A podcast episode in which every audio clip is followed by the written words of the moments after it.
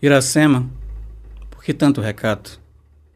Tudo bem que antes quase se prostituía, estrangeira nestas bandas. Sabotava-te de ti, como se estivesse convencida de que um amor bom não lhe seria possível, e bastante. Então, andava inóspita de si, não tinha mais zelo consigo e só se via quando sentia o desejo fugaz e podre nos olhares baixios. Iracema, você quase atrofiou seus sonhos e se perdeu nos senhos e músculos que te mentiam a virilidade da ânima.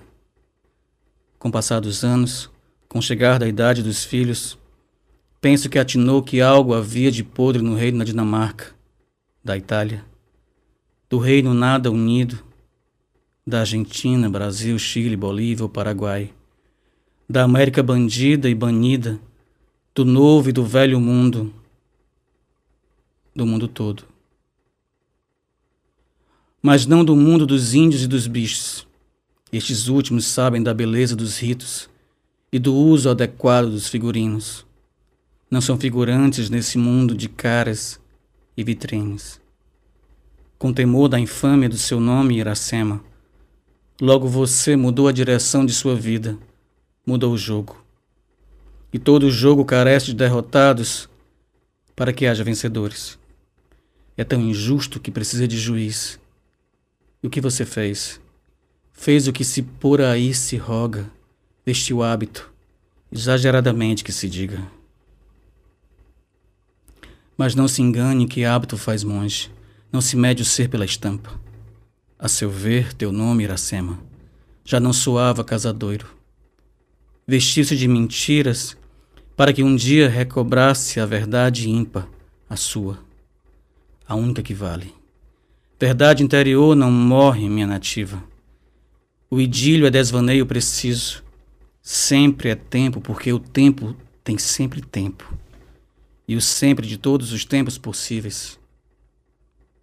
Mas através da negação dos polos é que se faz o extremista.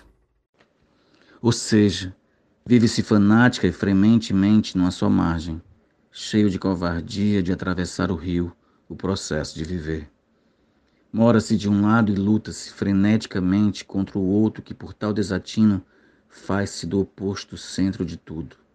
Ambos nos residem em Iracema. Não se negue para não sofrer da pena de ser uma parte apenas. Seja una, sem apartes, sem pena. Medo de sofrer por amor? Amor não tem cotovelo, acredite-me.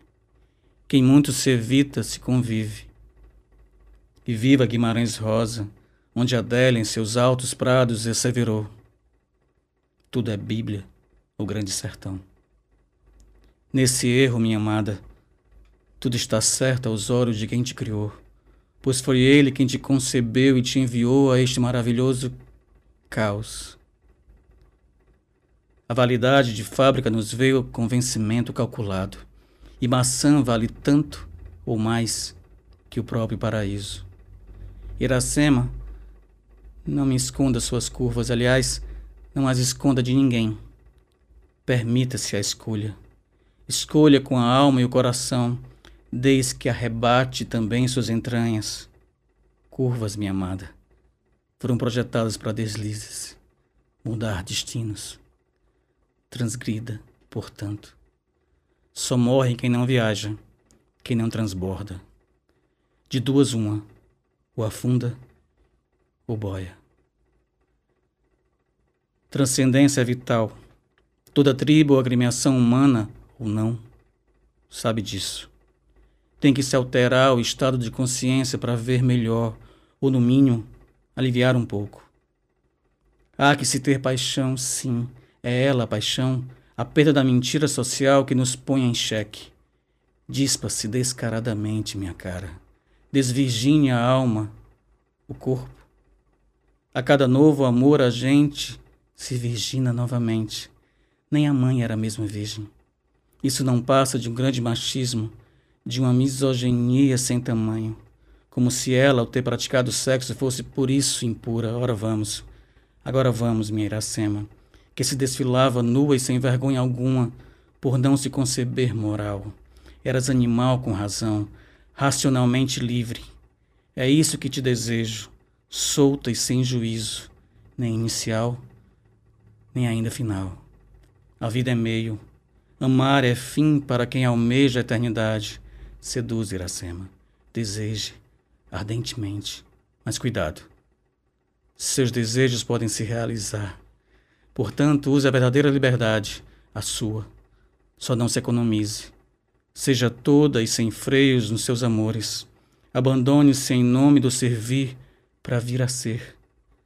E se for de minha sorte e competência, serei a ti com sorte e apetência. Sempre.